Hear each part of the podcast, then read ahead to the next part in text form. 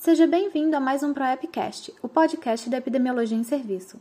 Este é seu espaço para ampliar o seu conhecimento e debater temas atuais sobre a saúde pública com especialistas da área. Nesse episódio, Sessão Eco Compartilhando Saberes. Olá, seja bem-vindo a mais uma Sessão Eco Compartilhando Saberes. O tema de hoje é Vigilância Epidemiológica Hospitalar.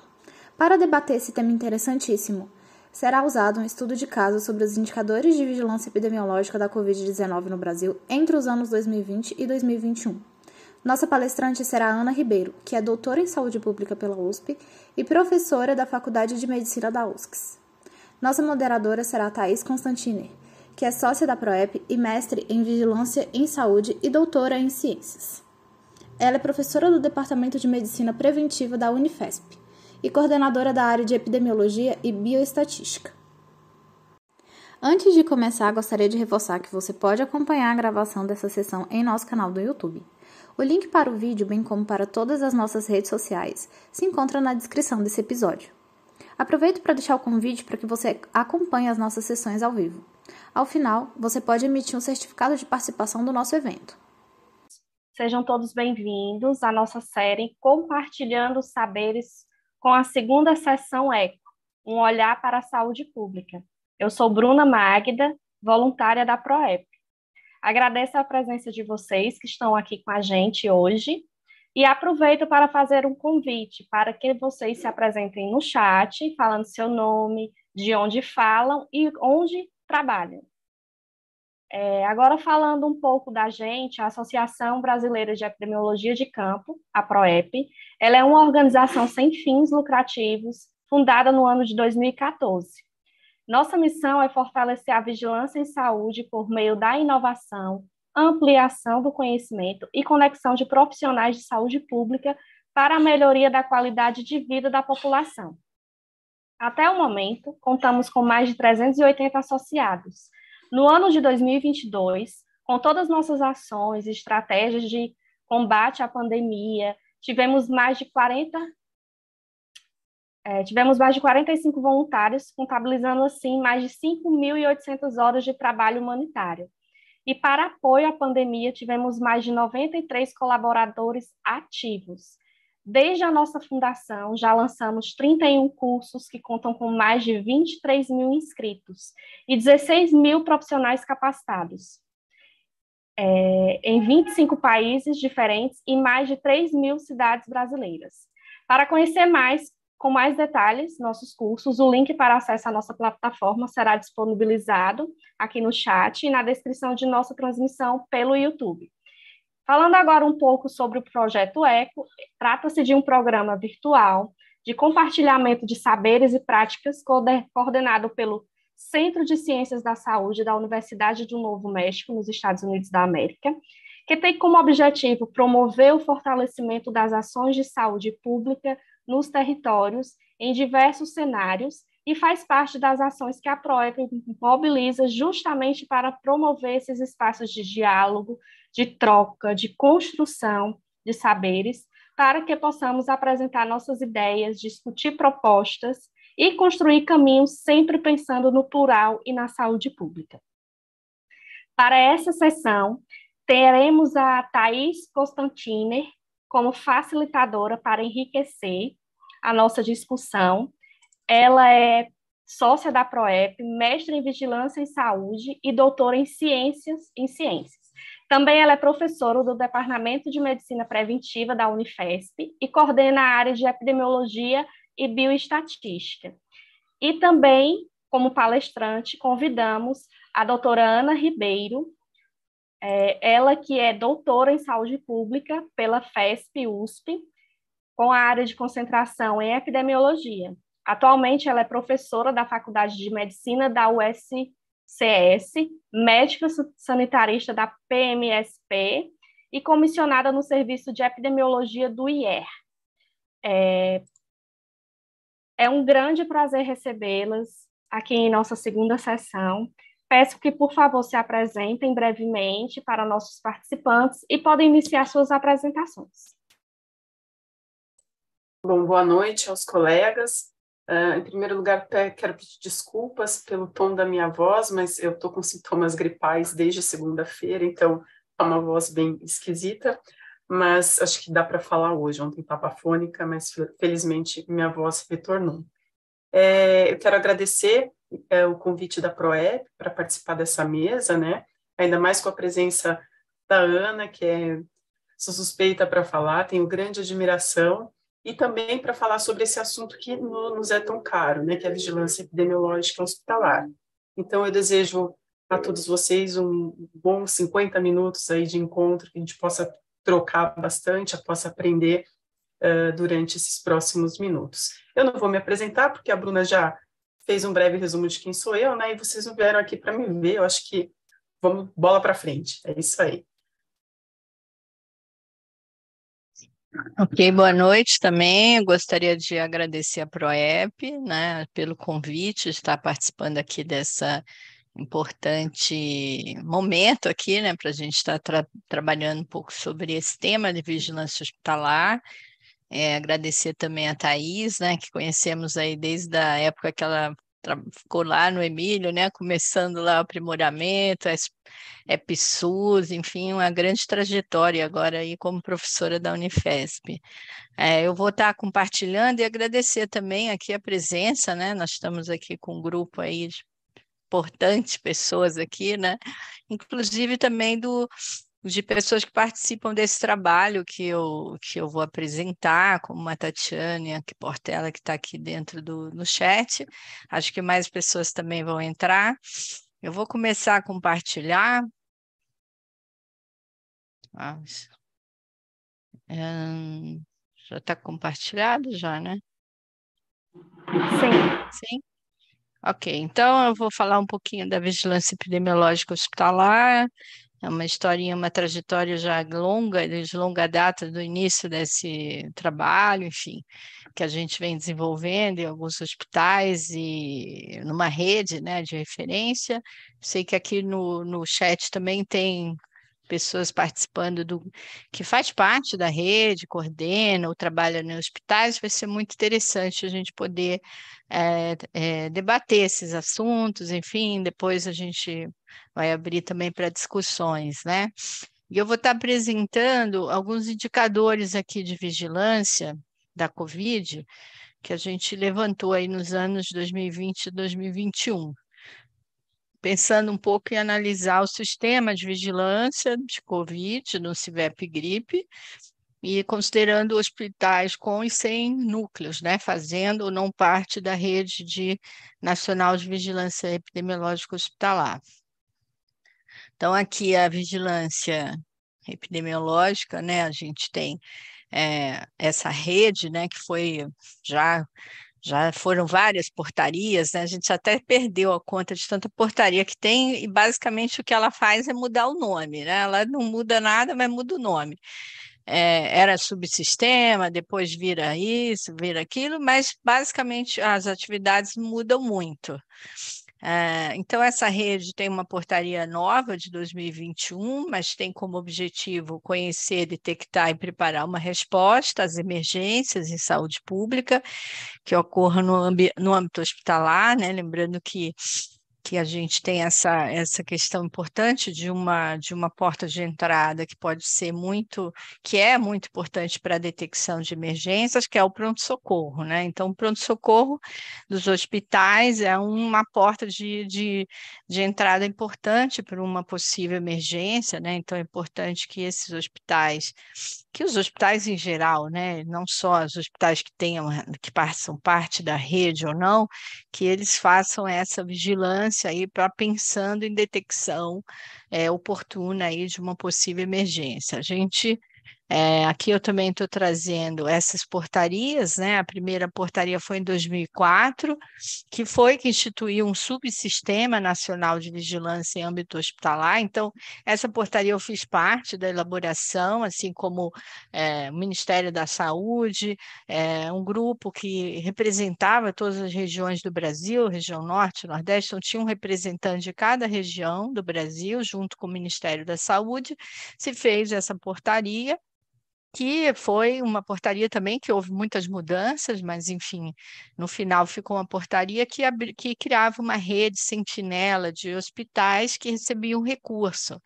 Né? Inicialmente, essa, essa rede seria algo assim, do tipo hospital, acima de tantos leitos, teria um núcleo de vigilância hospitalar, mas que não foi a proposta definitiva que ficou, é, que foi que saiu na portaria, né? Então foi criada essa rede de hospitais, e dentro desses hospitais todos ligados ao Sistema Único de Saúde.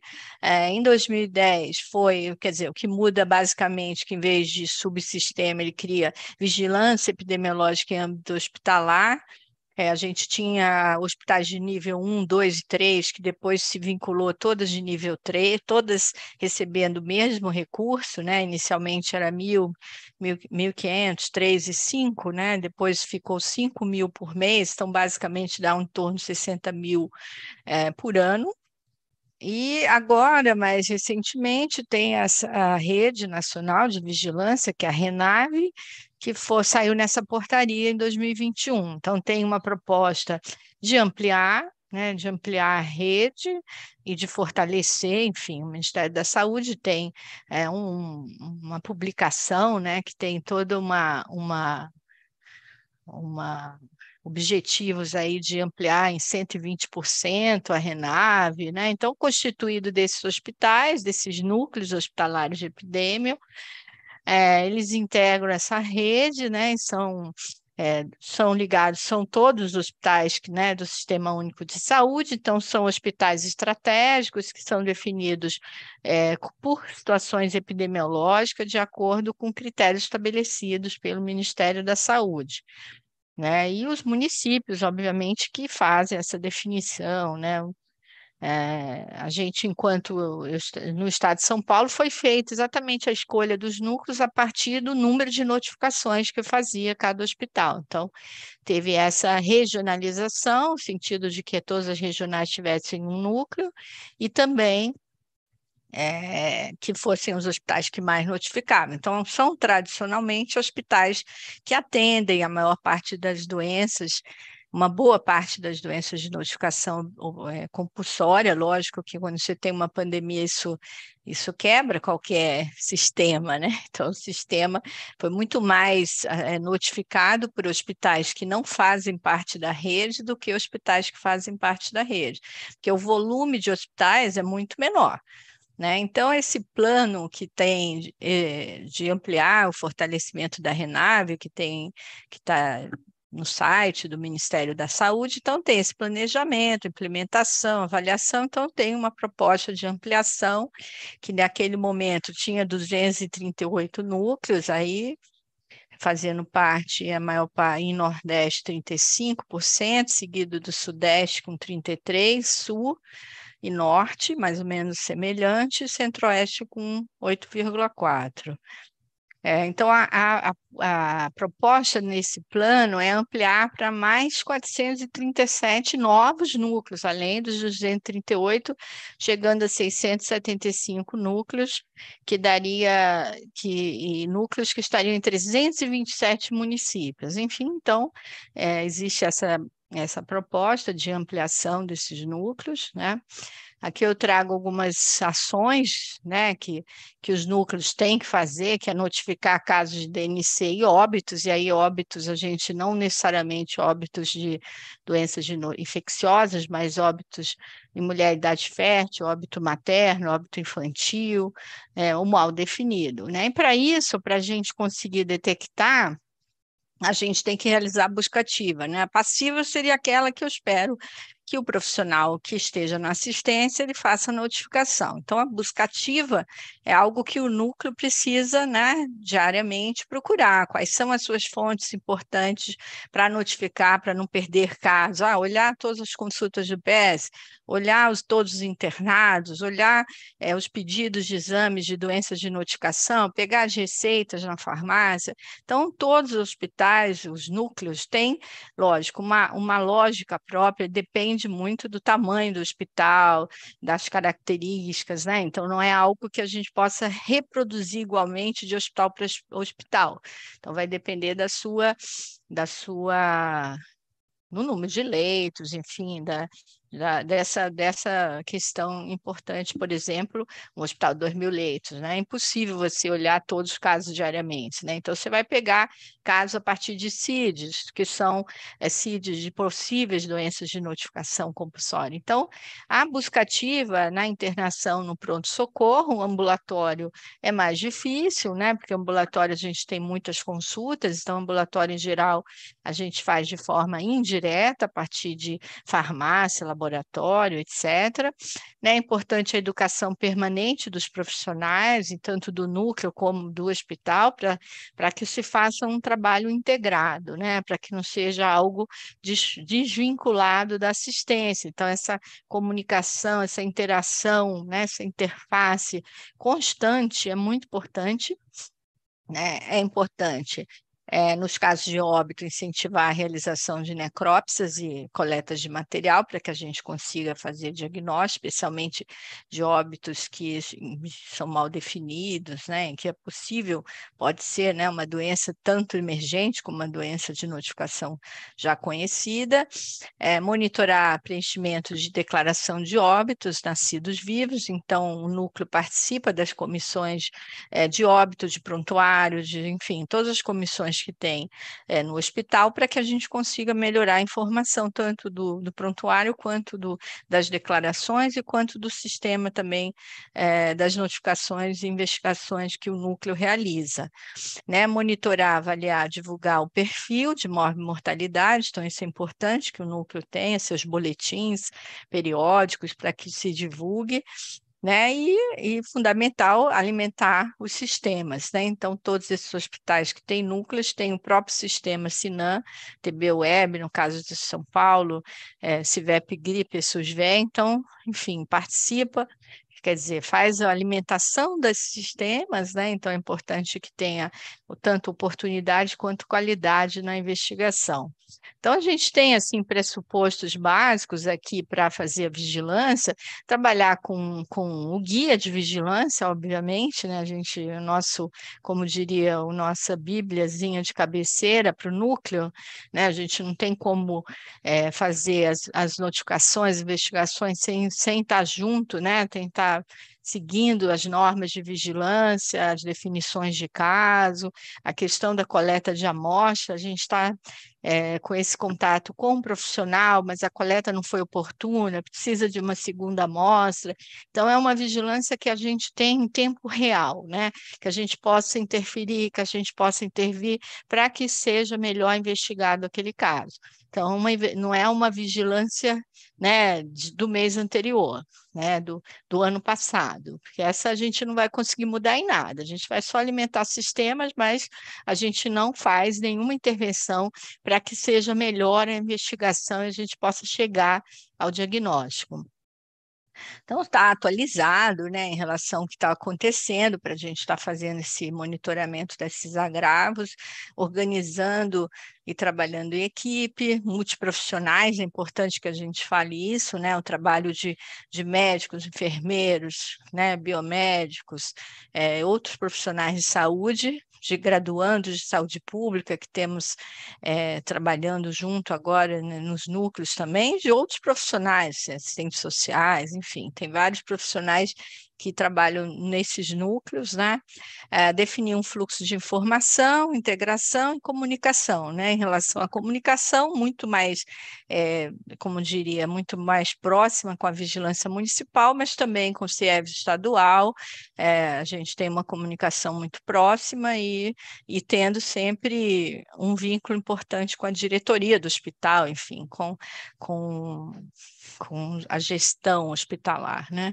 Seguindo sempre sempre as portarias de notificação compulsória, como essa que é a última aqui de 2023, né, para a gente seguir essas, essas é, essa detecção de casos. Aqui eu boto os pezinhos assim para a gente caminhar no hospital, enfim, que a gente precisa ir no laboratório, a gente precisa ir no ambulatório, no pronto-socorro, na farmácia, né? Então, uma vigilância ativa, ativa no sentido de atividade física também, né? Então, vamos fazer atividade física, a gente vai lá no laboratório, vai lá ver o doente, vai, né? Vamos no PS. Então, sair um pouco daquele só de computador, que você trabalha só com um prontuário eletrônico, você é toda a informação do prontuário eletrônico, né? Então a gente tem muitas falhas, né, de informação para fazer a investigação só no prontuário eletrônico, quando a maioria acredito que os hospitais tenham, mas é importante que a gente faça esse movimento, né, de ida para a gente ter uma qualificação melhor da investigação. Né? Aqui é um exemplo da investigação, por exemplo, que ocorre no Emílio Ribas, né? a internação, a ficha de internação vem para o serviço, a gente avalia se é crônicas, se for crônicas, né? doenças de notificação crônicas, a gente avalia primeiro nos bancos, se já notificado ou não, se não é crônica, a gente já investiga, né? Né? Assim, Aí, se for DNC, a gente já preenche a ficha e pergunta se é imediata, 24 horas, já notifica de forma imediata para o município e digita no sistema é, Sinan, enfim, CIVEPGRIP, seja o sistema de informação que vai caminhar aqui pelo município, estado, ministério. Né? Se for uma doença crônica já notificada, a gente arquiva ou, se necessário, a gente faz a a atualização de alguma informação, enfim. Então, esse é o nosso fluxo de, de, de, de notificar é, o encerramento dos casos é importante que a gente avalie prontuário, avalie laboratório. Se o exame for positivo, a gente confirma. Se negativo, não necessariamente descarta, né? Então a gente tem que avaliar se há condições epidemiológicas de encerrar pelo critério clínico epidemiológico e ver a questão da oportunidade da amostra, né? Amostra colhida em tempo inoportuno, eu não vou descartar, preciso pensar se tem outra amostra, se eu consigo consigo coletar outra amostra. Então, por isso é importante a gente estar em tempo real nessa investigação, para que a gente consiga que o profissional, o médico, enfim, enfermeiro, que a gente consiga é, melhorar essa investigação laboratorial, né? Então, se não, né, por exemplo, não tem exame ou é negativo em, em, data inoportuna e tem critérios epidemiológicos, eu posso encerrar pelo clínico epidemiológico seguindo as normas do guia. E se não, né, se não há critério, tem exame, está negativo, etc., eu descarto. Né? Lembrar que a partir daí eu vou atualizar no sistema. Então, a gente digita os casos é, quando notifica e a gente encerra, digita quando encerra. Então, há uma dupla digitação é, desde a entrada do paciente até a finalização. Esse prazo, em, é geral, de 30 a 60 dias, 30 se for município diferente do município de ocorrência e 60 se o município for coincidente, né? atendido no município que reside. É óbvio que o ideal é que a gente encerre isso mais, mais próximo né, da, da da evolução. Né, nosso caminho de informações, que vai do hospital, município, estado e nacional, que vocês sabem. Enfim, isso era um preâmbulo para entrar no estudo. Né? O estudo foi feito para avaliar indicadores do sistema de vigilância da SRAG, associada à Covid no Brasil. Então, os autores aqui, a sou eu, né, Tatiana, que está aí no, no grupo, Leonardo, Rafael, Brigina, Lorena, Paulo e Márcia Castro. Então, nós somos um grupo que participamos do, do Observatório Covid, fizemos esse pequeno grupo para fazer essa, essa, esse trabalho, a gente está em fase de conclusão para tentar ir, publicar o estudo. Então, a gente fez é, a metodologia foi um estudo retrospectivo dos casos de SRAG notificados no Brasil de 21 de 3 de 2020 até 24 de 4 de 2021, segundo regiões do país e hospitais do Renave e hospitais é, e outros hospitais. Então, os hospitais do Renave são aqueles que que estão dentro dessa, dessa rede nacional, que teoricamente tem um recurso, enfim. A fonte do, dos dados foram essa base anonimizada do sistema de informação do CIVEP GRIP, disponível na plataforma do Open Data SUS. Então, aqui são a rede Renave, que era é, a lista desses hospitais, eram 456 hospitais, quer dizer, já não são aqueles todos que têm uma proposta de ampliar, mas são 456, a maioria Minas Gerais São Paulo, e a gente tem aqui a lista dos hospitais, né? é, a lista dos estados, Minas, São Paulo, Rio, enfim, esses aqui com mais de 40, e, e a gente tem alguns hospitais, Roraima, por exemplo, com três, Sergipe com quatro. Isso não quer dizer que não tenha outros hospitais, que tenha núcleos estaduais, mas que não façam parte da Renave. Então, isso é uma certa limitação do estudo, porque a gente pegou todos os hospitais que fazem parte da Renave.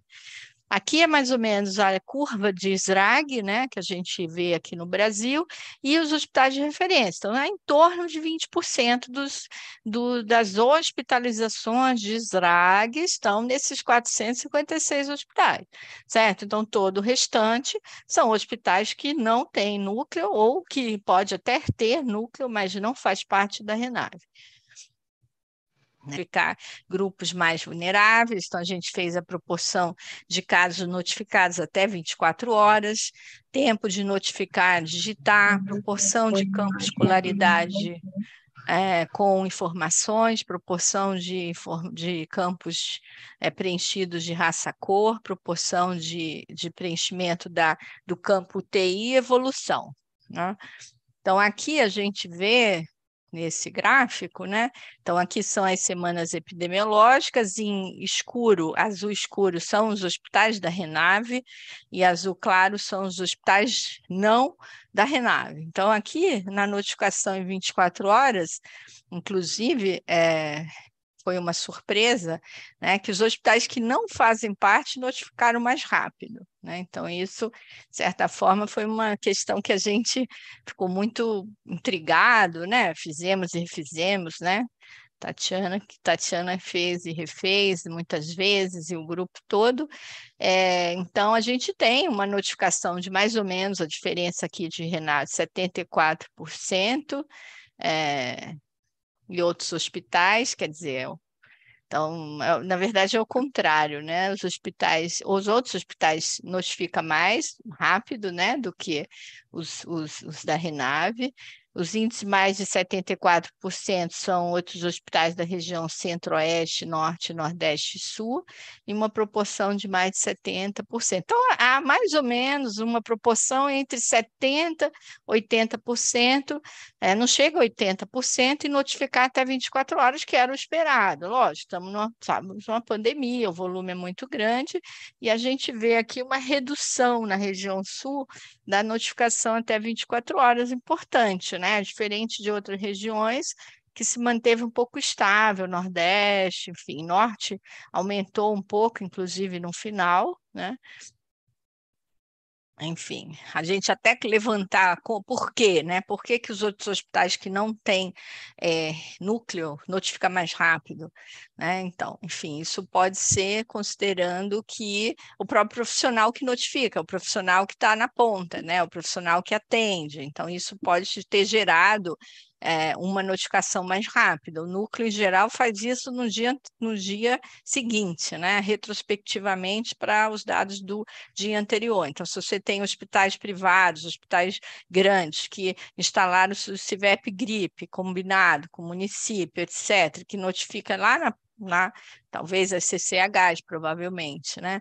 Em relação à, à qualidade da, da investigação, em relação à raça-cor e educação, escolaridade, a gente tem um alto índice de notificações sem campo, uh, sem campo de escolaridade preenchido, que é terrível, né? Então, assim, é uma investigação epidemiológica que, teoricamente, a gente faria, teria um panorama, um perfil das pessoas com doença, sem doença, enfim. Quando a gente vai ver escolaridade, 60% dos hospitais é, da Renave não tinham escolaridade, 63% de outros hospitais.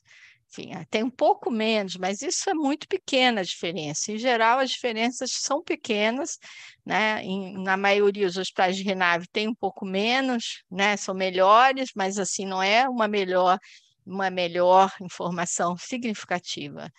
Né? E quando a gente observa raça-cor, é isso aqui na região Nordeste, a proporção ainda é maior, né? ainda é maior de não preenchimento.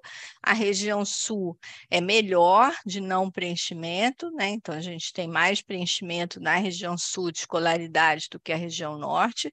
A Sudeste é, está meio estável também, enfim, o Brasil como um todo é esse dado aqui. É, em relação à raça cor, os, os hospitais, outros hospitais têm é, um preenchimento pior, né, do que os hospitais da Renave, que é esse azul mais escuro, porém também é um preenchimento baixo, né? Uh, melhor do que a escolaridade, então os hospitais da Renave não têm preenchimento em 17%, enquanto outros hospitais é 21%.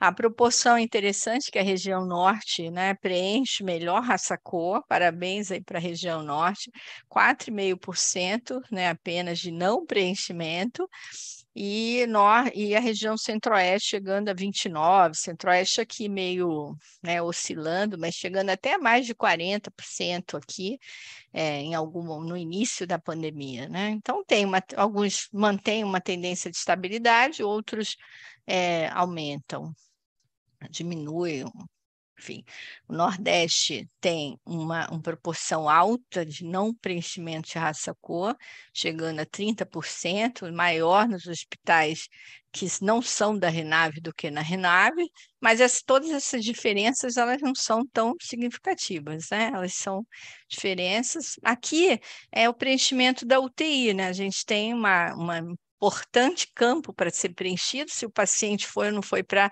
UTI durante a investigação. Então, sem preenchimento, a gente vê que é, mais ou menos 8,5%, né? E 11 dos outros hospitais.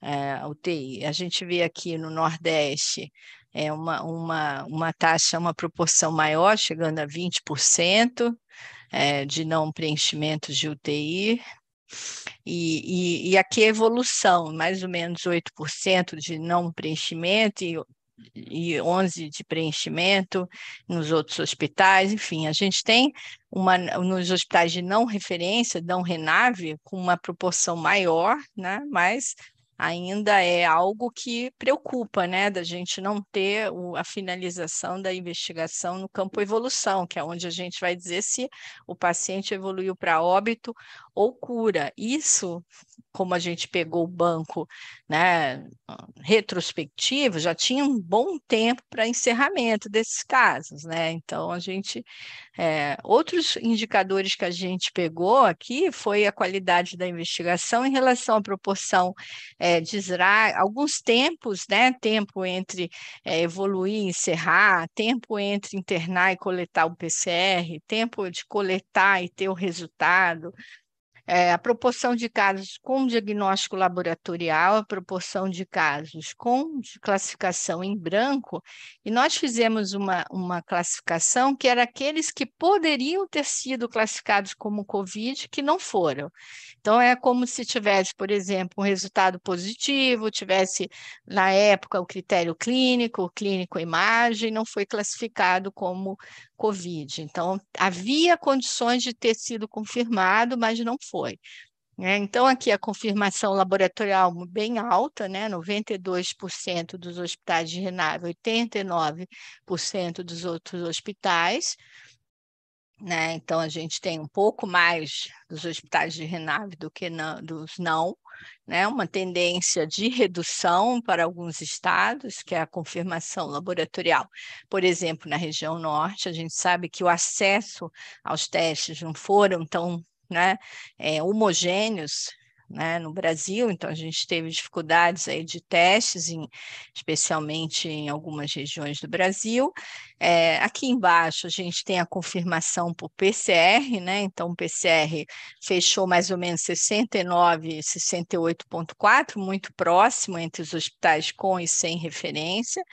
É, em relação aos testes, o PCR é esse vermelho, né? O vermelho é, mas a gente vê aqui, por exemplo, a região norte, onde a gente tem um aumento num, num período de testes por anticorpos, né, sorologias, né, que, enfim, a gente é, chama um pouquinho a atenção aqui no Norte e Nordeste a confirmação por sorologia num momento de epidemia, o que a gente já não vê isso em outras regiões do Brasil. Norte e Nordeste, especialmente, o uso da sorologia para confirmação, e sabemos das dificuldades aí desses, do teste em relação à confirmação, né? E aqui no final a gente vê mais uma ascensão do teste de antígeno, que é esse azul mais escuro, e aqui, especialmente na região sul do Brasil, que a gente vê esse impacto maior. Né? Aqui, em relação a essa, essa não classificado, que poderia ser Covid, né? Então, a gente tem mais ou menos é, uma, uma proporção, não é grande, de casos que poderiam ser 10 a 12%, que poderiam ser confirmados, é, Covid, mas isso dá um momento importante de casos, isso é, casos que tinham informações na ficha para serem encerrados como Covid não foram encerrados por Covid. Em hospitais de não referência, é, tem índices maiores, né? A gente a gente vê aqui que o, o grupo do Renave tem, um, tem uma, um encerramento melhor né, em relação a isso, né? E, e a gente tem região norte aqui que teve uma ascensão importante do, dos hospitais que não fazem parte da Renave, com casos que foram não classificados, mas que poderiam ter sido classificados como Covid. Nesse outro, nessa outro gráfico, é SRAG não especificado, é aquilo lá que é, não tem diagnóstico. Né? Então, são casos que eu não consigo dizer que é Covid, que eu não consigo dizer que é influenza, que eu não consigo dizer que é tuberculose, que eu não consigo. Tem uma tendência de queda né, na maioria dos, dos, das regiões, e é muito semelhante nos dois, né? Então, a tendência de queda de não especificado, quer dizer, uma tendência de confirmar mais, né? Conforme a, a pandemia. É, aqui são alguns, alguns de tempo, né? Que é o tempo entre notificar e digitar. Então, verdinho eu falei, eu botei aqueles que a Renave é melhor que outros hospitais, que era o esperado, né? Então, a Renave tem um dia entre notificar e digitar, os outros hospitais têm dois no Brasil, em geral enfim, é, Centro-Oeste 1 e 3, enfim. Então, isso mostra né, a importância da gente ter os núcleos, enfim, para que a gente consiga alimentar os sistemas, porque são mais, né, tem uma equipe, né, enfim, equipe que está treinada para isso, enfim, já, já digita. Agora, a região norte, eu marquei em azul, que são é, regiões que têm o contrário, o tempo da Renave é maior que outros hospitais, além de que são todos um tempo alto, né? Seis, cinco dias. Então, aí tem a dificuldade, talvez, de rede, enfim, a dificuldade para você fazer a digitação. Né? E esses que estão em amarelinho é que é que são iguais, né? A mediana aí são iguais entre Renave e não, e aqui todas, é, como foi bom, né? A internar e coletar amostras, zero dias, tá vendo? Coletar e ter o resultado. Foi de dois dias, então não teve variações em, em relação à região e também não teve variação em relação a Renave ou não Renave.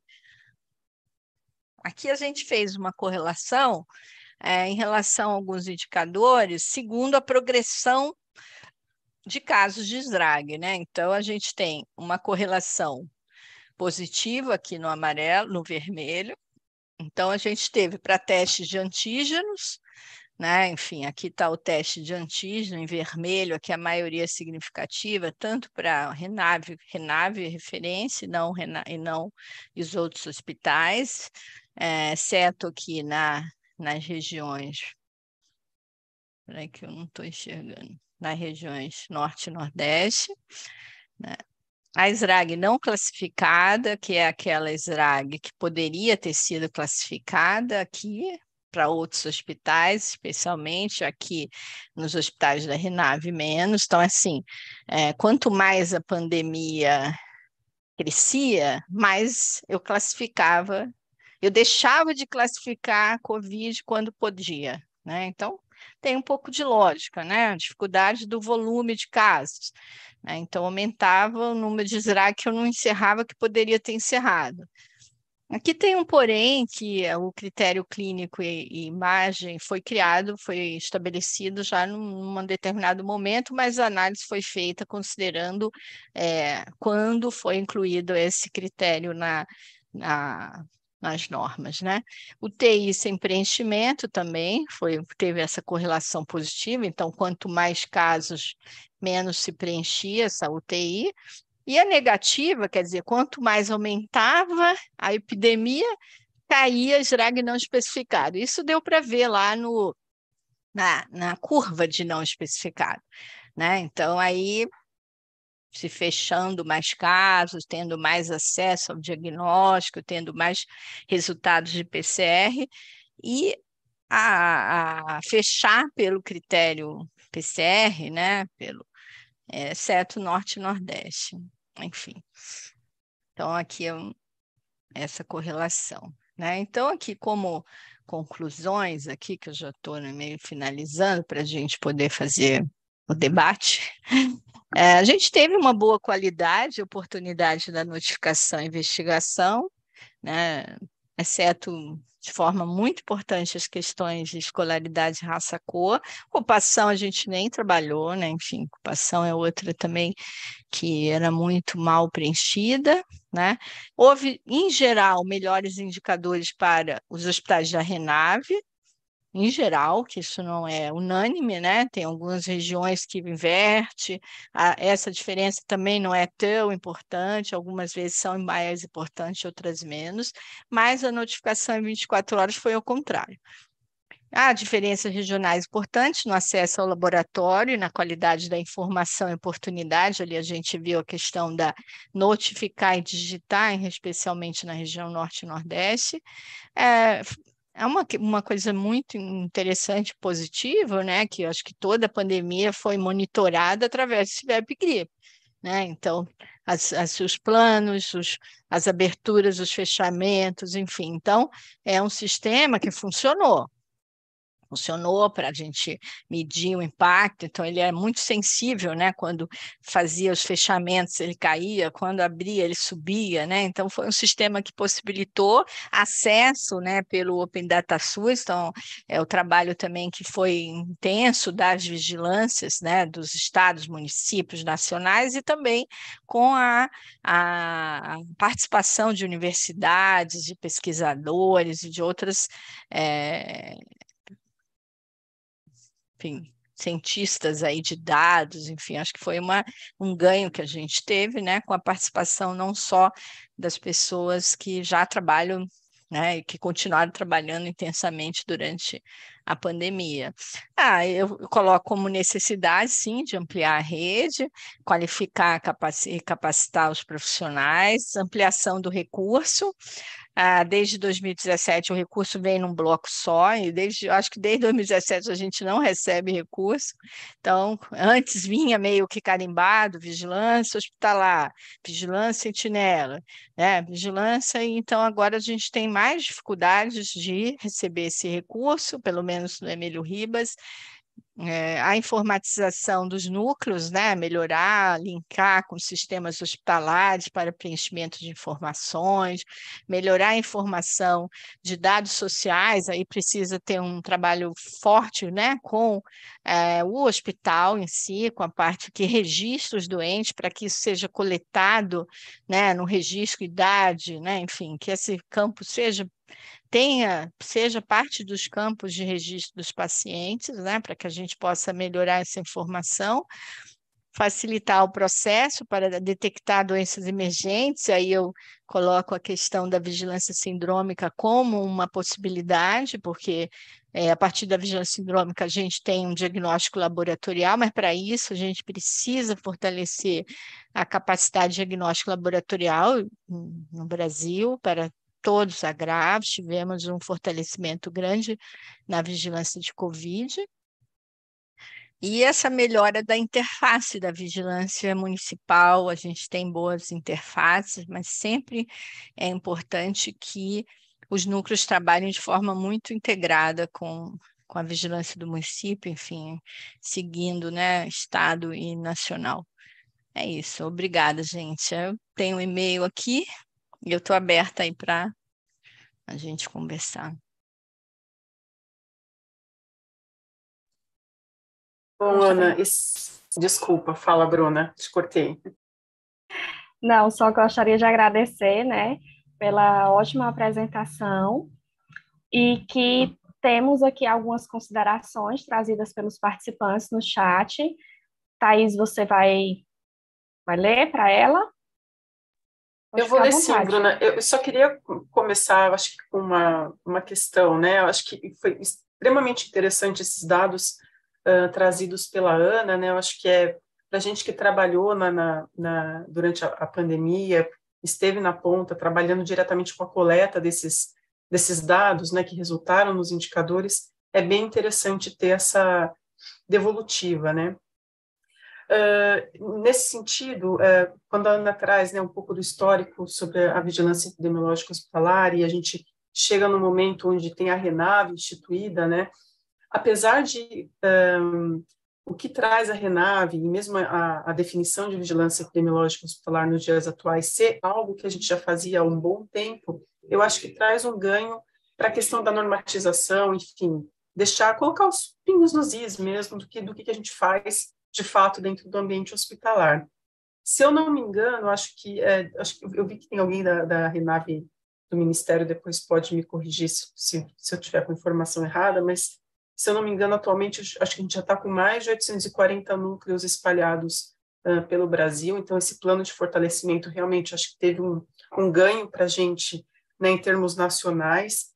Se eu tiver com o número errado, por favor, me corrijam.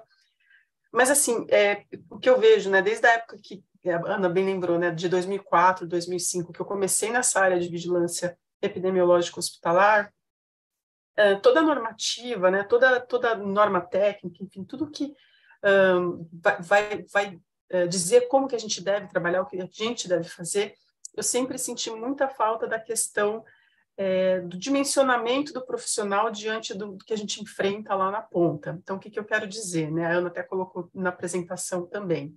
São os profissionais que precisam ser capacitados, treinados, e são eles que vão coletar esses dados que vão resultar nos indicadores.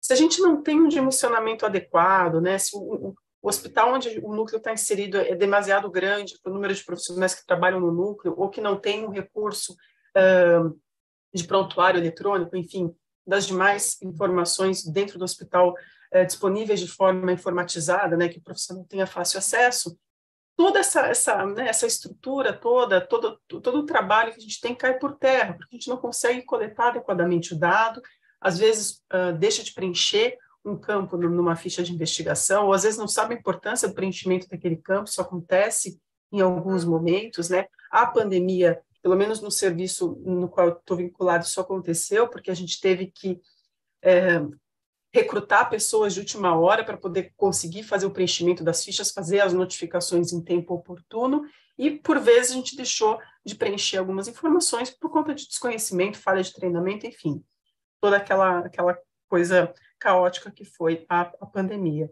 Então, assim, só, só pontuar, né, que eu sempre sinto, eu vejo essas, essas falhas, às vezes, nesses indicadores, né, não preenchimento, preenchimento inadequado, e sempre me remete a essa questão da, da, deficiência que a maioria dos núcleos no Brasil tem em relação ao número de profissionais e mesmo da qualidade dos profissionais, né, em termos de, de capacitação, treinamento que trabalham com a vigilância epidemiológica. Então, esse seria um primeiro ponto. E aí, Ana, eu acho que eu já vou fazer a segunda questão, daí você pode conversar um pouquinho com a gente. Uh, tem uma, uma, pessoa que agora eu me esqueci o nome, mas ela pergunta de onde foram tirados os dados uh, da apresentação e como você fez essa, essa dicotomia entre Renave e não Renave. Então, essa é uma questão objetiva, daí você pode ir respondendo, eu vou ver se tem mais alguma coisa aqui no chat. Ok, obrigada aí pela, pelas questões, Thaís, e pelas perguntas. É, em relação à Renave, a gente solicitou a lista né, dos, dos hospitais que faziam parte naquele. Na verdade, a gente tem uma lista, mais ou menos da data 18 de agosto de 2021, da própria Renave, é, com, com né, o logo da Renave, enfim, então, e com os quinés, né, os quinés de todos esses hospitais, foram mais ou menos 400, e eu mostrei lá no, na apresentação, né? Então, aí foram selecionados é, esses hospitais que tinham, né, fazia parte dessa lista, como é, hospitais Renave, e os outros não.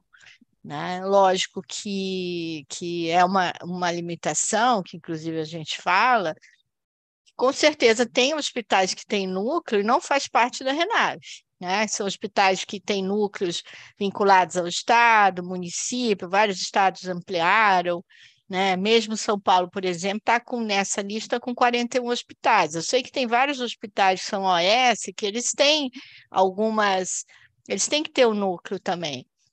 Eles tinham até indicadores, então assim, fazer parte da Renave, né, tem aquele, aquela, aquele, recebe aquele recurso, mas tem outras formas, né, que alguns hospitais se organizaram nos municípios, nos estados que não entraram nessa, nesse, nessa separação quando a gente fez essa avaliação. É isso. Em relação aos recursos humanos, Ana, você tem alguma coisa para comentar? Como é que vocês estão lá no Ribas? Está tranquilo? Sobra gente? Estamos tranquilos porque acabamos de fazer concurso, né? Então entraram quatro médicos, três, um falta um chegar, então a gente está muito feliz que o último concurso tinha sido em 94, né? Então a gente está com deu um gás novo, mas com certeza eu acho que isso é uma questão é um gargalo, né? É um gargalo, porque às vezes a gente tem recursos humanos que não são da, da área de vigilância, né? E que acabam indo para o núcleo, é muito bem-vindo, mas é uma coisa que a gente precisa de ter uma capacitação aí que demora, né? O tempo. Mas eu acho que a grande questão que eu acho, eu acho que alguém falou aqui sobre, sobre a informatização, né, a qualidade, a, a grande dificuldade nossa é exatamente os sistemas, né, os sistemas de informação que a gente vai ter que captar, entra no sistema de, de da, do hospital, pega os dados, preenche ficha, né, então não há uma, uma questão que você traga informação para as fichas do Sinan de forma que fosse preenchida, né? É, igual, por exemplo, a gente notifica quatro doenças, cinco doenças do mesmo paciente, três doenças, tem que preencher três fichas, né? Com a mesma informação. Eu sei que o núcleo de Ribeirão Preto ele tinha, ele trabalhava muito sobre isso, assim, imagino que eles tenham avançado sobre isso em relação a sistema, entendeu? De conversar o sistema de formação do hospital com a ficha do Sinan, então eles já tinham um avanço que provavelmente tiveram, talvez seja até interessante no outro momento chamá-los, né, o pessoal de Ribeirão, eles têm um, um trabalho bem avançado com o sistema de formação, conversando o sistema de formação com o Sinan que isso ajudaria muito o nosso trabalho, né? É, com certeza, acho que você acabou respondendo a pergunta da, da Isadora, né, em relação aos, aos sistemas de informação. Porque é isso, né, a gente fica correndo uh, em meio a esse monte de sistema, o sistema atualiza, a gente precisa de treinamento, perde tempo, perde tempo não, né, um tempo necessário a ser empregado para entender o que está acontecendo, então acho que isso facilitaria muito mesmo o nosso trabalho. Uh, a Camila Silva, né, que acho que é da Renave do Ministério da Saúde, confirmou que sim, são mais de 800 núcleos atualmente que estão uh, espalhados pelo Brasil. Então, né, mostrando aí que, a, que, a, que essa, esse plano de fortalecimento do Ministério da Saúde realmente uh, tem contribuído bastante para o desenvolvimento da rede, né?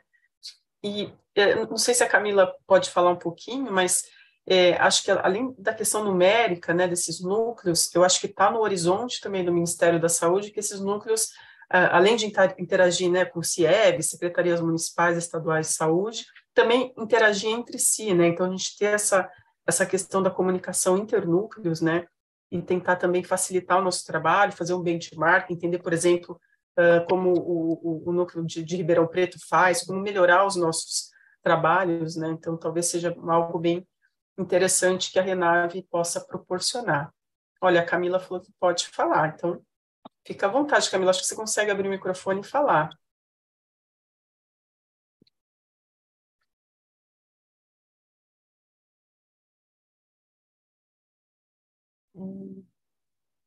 Boa noite. Vocês conseguem me ouvir? Sim, perfeitamente. Oi, gente, desculpa, eu estava dirigindo, mas eu dei uma paradinha que eu consigo falar com vocês. É, a gente vem agora nesse período de nova gestão, né? Então a gente está trabalhando realmente na revisão de portarias, em voltar para o território com as visitas técnicas, oficinas, integrando as nossas áreas, CIEVs, RENAV, Vídeo Desastres, é, as demais áreas que compõem o departamento de emergência. E tanto que a minha presença aqui hoje é justamente para ver, né, é, como vocês vão colocar esse panorama, entender também as dúvidas que iam surgir, para ver é, como a gente tem respondido isso, né? Como a sociedade tem visto a gente, a Renave, como a gente tem contribuído é, para a vigilância.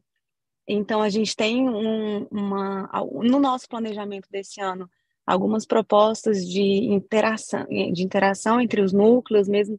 Achei muito interessante essa, essa menção ao núcleo de Ribeirão Preto, né, que tem uma boa prática, que de repente acho que é, é legal a gente apresentar até para os hospitais, hospitais que são vinculados à rede. O ano passado a gente teve um evento interno, que foi o primeiro encontro da Rede Nacional de Vigilância Epidemiológica Hospitalar, onde a gente teve diversos trabalhos apresentados, e é bem interessante. Mas a gente está super antenado, deixa eu o microfone, a gente está super atenta a isso e a gente pretende, até o final do ano, trabalhar justamente nessa, nessa perspectiva. Perfeito, Camila.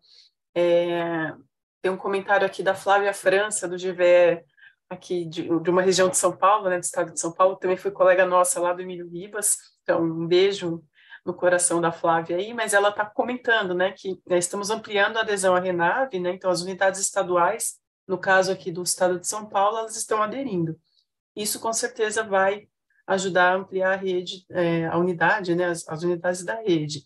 Então, só para também trazer um pouco da experiência de São Paulo, né, a gente tem tido reuniões periódicas, né, com a Renave uh, do estado de São Paulo e tem permitido essa troca, né, às vezes direcionamento, orientação em relação a, ao momento, né, enfim. Mas tem tido isso que eu acho que é algo novo, né? Então, eu, eu também, como eu falei anteriormente, né, eu acho que isso vai contribuir para essa nossa comunicação, troca de informação, troca de experiências, né? Principalmente as experiências exitosas e, e melhorar o nosso trabalho, que eu acho que esse que é o objetivo final de todos que trabalhamos com, com vigilância epidemiológica hospitalar que mais, pessoal? Deixa eu ver se tem mais alguma questão no chat. Meninas da ProEP, eu deixei passar alguma coisa?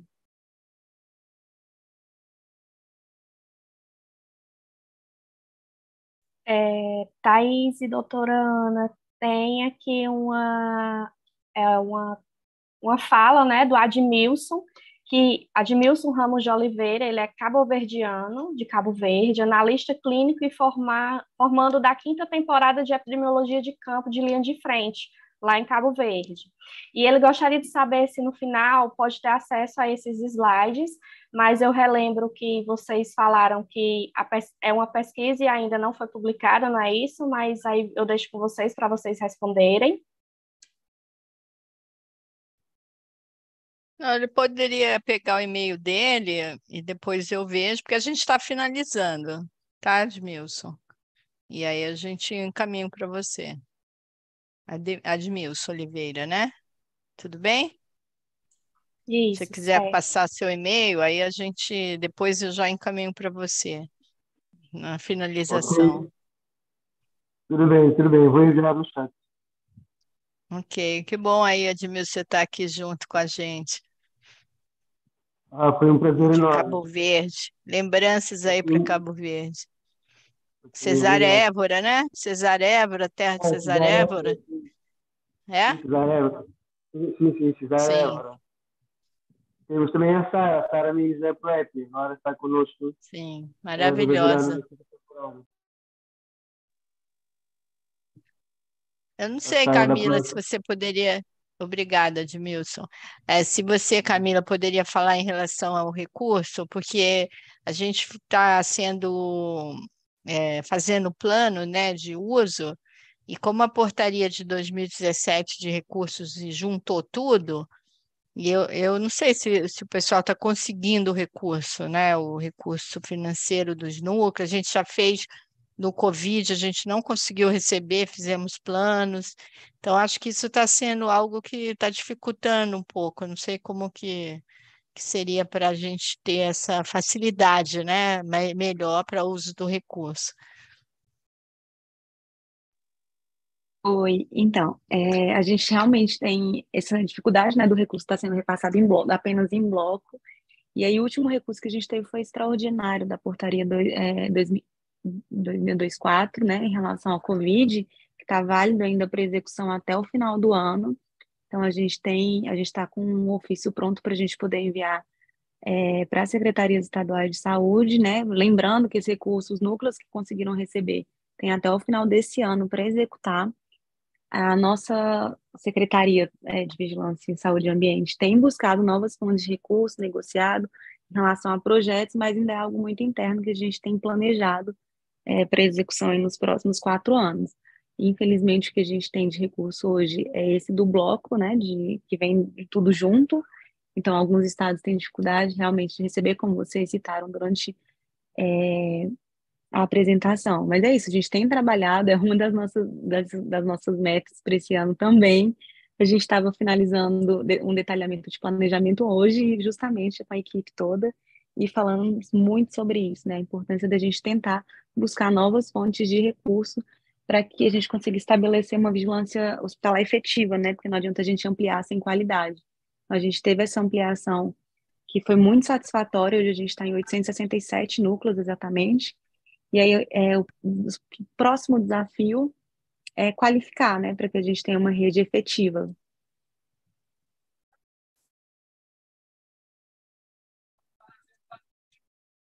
Perfeito. Acho que no chat também não tem. Um, deixa eu ver. Tem um comentário aqui do, do Tomás Xavier. Ele diz que no ano passado houve uma reunião da Renave em que se apresentou uma experiência exitosa com um modelo de planilha de Excel com o macro para planilhar, planilhar e acompanhar a notificação do núcleo. Acredito que eram do Maranhão e se gera uma análise automatizada. Seria importante compartilhamento, padronização de algo do tipo entre os núcleos, mesmo que de forma opcional. É, bem pontuado, é, Tomás.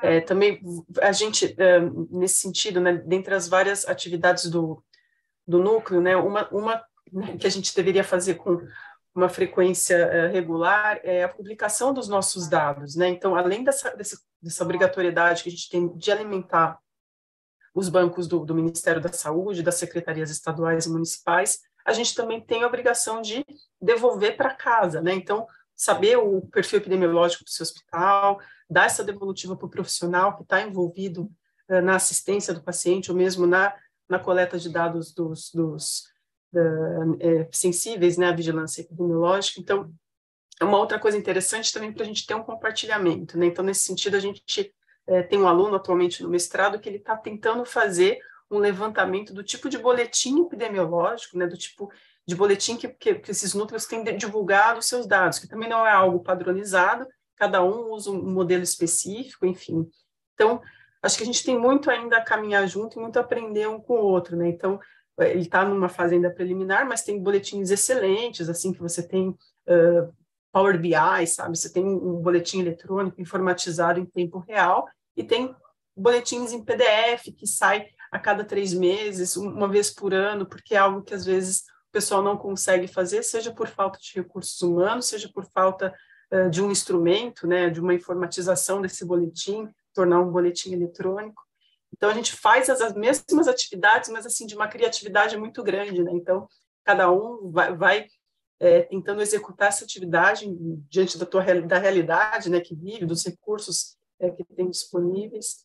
Eu acho que a Renave vem aí para ajudar nesse sentido também, né, de compartilhamento e aprendizado, compartilhamento de informações e aprendizado. Mas, gente, a Flávia levantou a mão, pode falar, Flávia. Boa noite. Boa noite. Tudo bom? Imagina que eu não ia falar, né, Thaís? Oi, Ana, tudo bem? É, o pessoal estava falando da planilha de Excel. Aqui eu tenho 11 municípios, né? E o município de Guarulhos, que tem o maior número de hospitais, mais de 10, é, tomou, teve a iniciativa de fazer uma planilha, né? Que outros hospitais tinham, mas não tão equipadas como a deles. Então, eles não só olham o número de casos notificados, suspeitos e confirmados, que eles fazem mensalmente, mas lá eles também olham a questão de ocupação de leito, é, mortalidade, eles também põem a mortalidade específica por agravo, né? Que eles fazem. Então, tem, eles têm um modelinho muito semelhante àquelas planilhas de infecção hospitalar que a gente faz aqui em São Paulo, né? Eles também fazem essas observações. E aí a gente tem tentado expandir para os outros 10 municípios da minha região. Mas todos os núcleos têm uma planilhinha simples, onde tem todos os agravos e eles preenchem mensalmente quantas uh, notificações eles fazem, quantos eles confirmam, quanto eles descartam né, de casos, e todos eles apresentam, junto na reunião da CCH, o boletim informativo epidemiológico do mês. E quando tem algum agravo inusitado, é, né, que é muito diferente da rotina deles, aqui na minha região, a gente tem desde metrópole a município rural. Então, a gente tem febre maculose, virose, a gente tem umas coisas diferentes, né? A gente tem muita acidente com animal peçonhento. Então, eles acabam pontuando isso dentro até das reuniões do CCH, tem um espaço. E a gente tem pegado muito forte esse ano a questão da investigação dos óbitos, especialmente maternos e infantis, que estão já declarados dentro da nossa portaria, né? Da, de 2004. Então, a gente tem intensificado, tem feito treinamento sobre investigação de óbitos também, a gente tem pleiteado esse trabalho. Aqui na minha região eu tenho dois núcleos na Renave, mas na verdade eu tenho 12 núcleos na região, oficialmente. Então a gente está aumentando a adesão aí da nossa região à Renave. Ah, obrigada, Flávia. E você, o que, que vocês acham em relação a essa, essas diferenças que foram encontradas é, dos Renave e não Renave, as diferenças que não foram tão importantes, algumas até ao contrário do que a gente imaginava.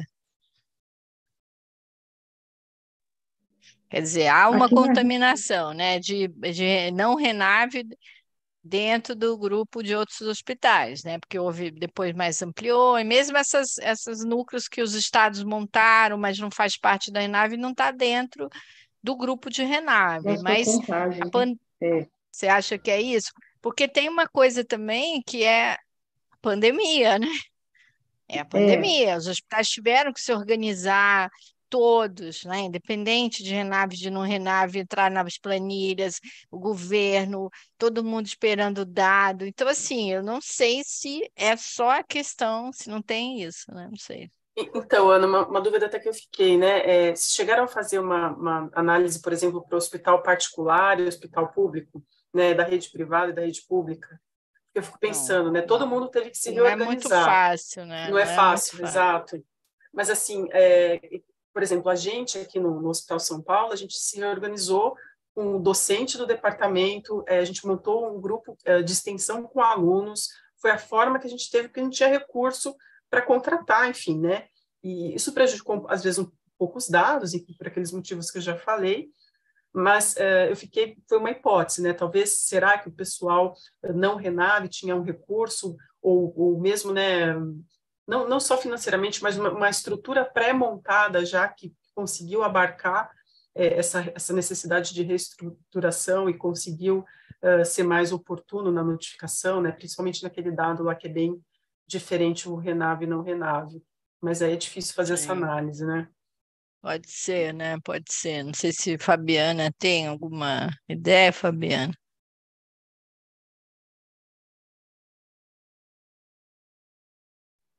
Olá, boa noite. Deixa eu... Bem, eu tenho um hospital misto, né? Um hospital. Deixa eu desligar. Eu tenho um hospital que ele tem tanto, a gente é do Renave, né, do Hospital Santa Marcelina, de Itaquera, e a gente tem um hospital que tem as duas realidades. Então, ele é filantrópico, mas eu tenho leito SUS, grande parte, mais de 87%, e tenho o privado. E a gente tem um núcleo, né, estruturado. E temos colegas que a gente conversa bastante, né, de, da área, e vê como que foi tudo isso durante a, a pandemia, né? O que, que eles conseguiram de diferente? Então, alguns privados de redes grandes, eles fizeram contratações bem fortes é, para suprir a demanda de notificações, né?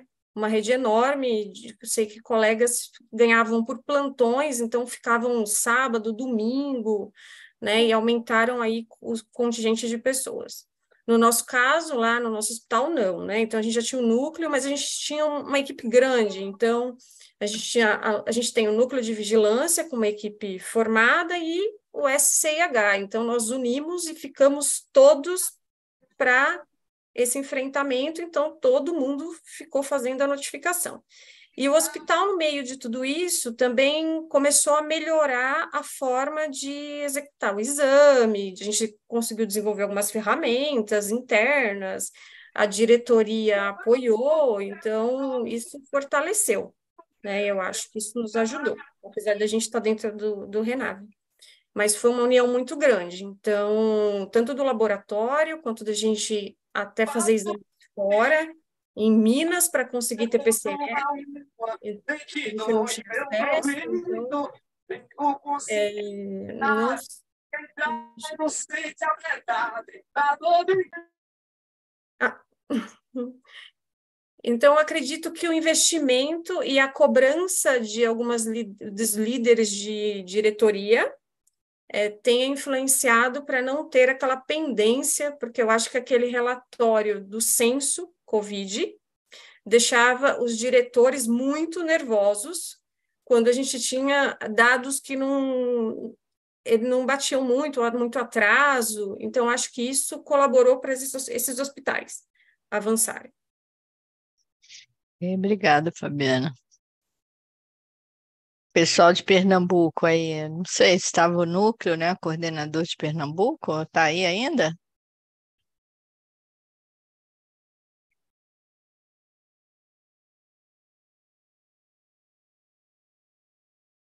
Não sei, acho que talvez tenha saído. Mas talvez seja isso, né, Thaís? Esse investimento que houve, né? Então a gente é. esperava, tem algumas sutilezas ali que mostra que o Renave é diferente, né? Mas é quando vai no detalhe, por exemplo, o tempo que, que digitou é melhor, né? Algumas informações, quando você vai mais na qualificação, por exemplo. Mas a notificação em 24 horas, eles estavam melhor. Eu sei que vai ter gente que tem núcleo dentro do outro, mas eu não sei se isso seria a diferença. Eu acho que talvez seja o investimento que houve né, em hospitais é, para que tenha essa informação, porque todos os planos estaduais, né, todos os planos em relação à pandemia, se você for ver o Brasil inteiro, tem os planos, né, e que, e que olhava o banco do CIVEP. Então, assim, o CIVEP não pode estar não, não atualizado, né? Então, acho que todo mundo se mexeu, né? E eu sei que hospitais privados digitavam CIVEP, né? Tinham acesso, então, eu acho que talvez seja isso, mas é um desafio, né? A gente vai falar isso, vamos dizer que o Renave tem diferenças, mas não são grandes, né? E queremos mais Renave, queremos mais núcleo, queremos isso. Então a gente esperava que as diferenças fossem maiores. É verdade, né? Então é uma coisa que mexe um pouco com a gente, né? Então nós somos Renave, mas só 60% de casos não tinha escolaridade, 70% não tinha isso. Então, assim, as coisas ruins, elas são ruins também para o Renave, né? Um pouco melhor, mas a diferença não é grande, né? É. Mas... Não, e eu acho pandemia, que só volta... Na... Né? Exato, é, pandemia é, vira faroeste, né, gente? Mas, assim, é só pensando agora que o, o mais difícil já passou, né? Mas, é, e, e, voltando naquela minha fala inicial, né, Ana, eu acho que tudo bem, a gente é uma rede, acho que a gente tem evoluindo, é, tem evoluído, né, ao longo da, da trajetória histórica e da vigilância epidemiológica hospitalar, mas é isso, acho que sem recursos, sem capacitação, é, sem número, dimensionamento adequado de profissional, né, pra, a gente fica refém, né, não, não, não tem como, vem uma situação dessa, a gente não, não, não tem como é, melhorar, ou mesmo conseguir né, atingir as metas, os indicadores que a gente está careca de saber quais são, mas que não dá conta.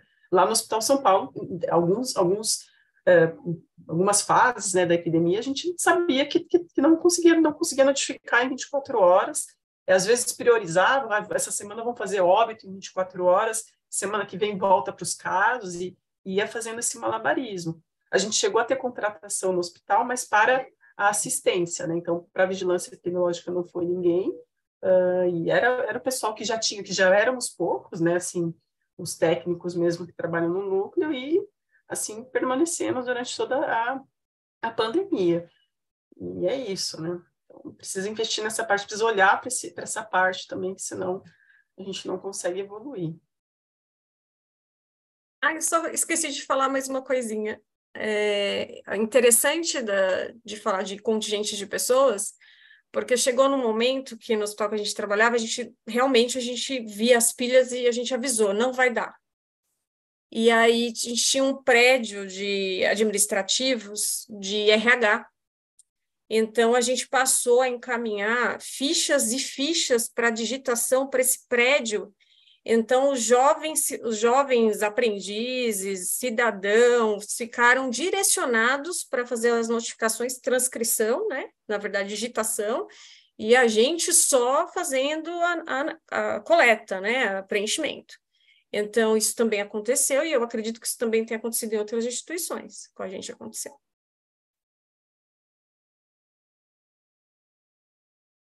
Fala, Flávia, você estava com a mão de pé de novo? Será que eu não baixei? Mas eu falo assim. Eu, aqui na minha região, dos quatro maiores núcleos que eu tenho, três eu tive perdas da equipe.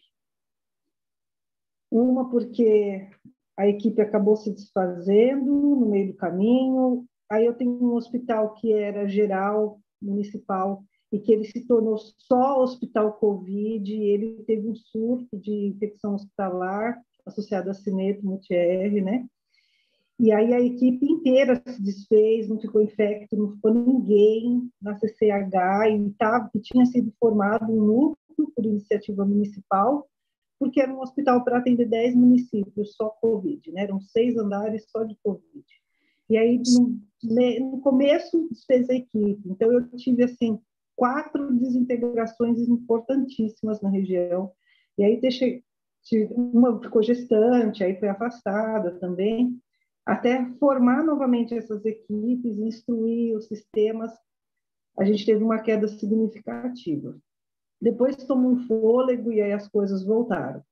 No princípio, os hospitais particulares eles tiveram que se organizar muito, porque foi uma porta de entrada significativa aqui na minha região. Né? Tem muitos convênios pequenos e eles se organizaram é, tomaram posse de como mexer no, nos sistemas e fazer as digitações, então tiveram uma melhor qualificação das notificações e do volume também.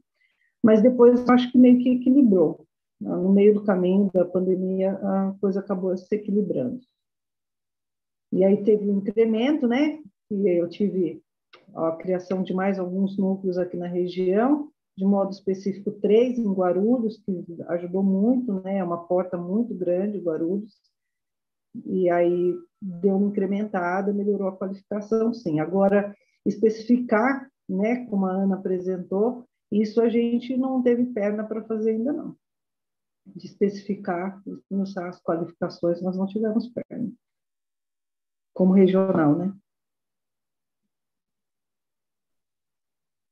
O Bruno, acho que a gente vai encaminhando para o final, né? O que, que você acha? Sim. Aqui muitos agradecimentos, né? Pela aula, pela excelente apresentação, que dá um gosto para nós que estamos a iniciar na epidemiologia. É, vários agradecimentos, parabéns, enfim. E o mais, eu gostaria novamente de agradecer a participação de vocês duas na nossa segunda sessão ECO. Gostaríamos de agradecer a você que nos acompanhou até agora e deixar o convite para as próximas sessões ECO. Basta nos acompanhar nas nossas redes sociais. Temos sessões e eventos periódicos abertos e gratuitos e com convidados especiais. Não se esqueçam de acompanhar as novidades da ProEP em nossas redes sociais e até o próximo episódio.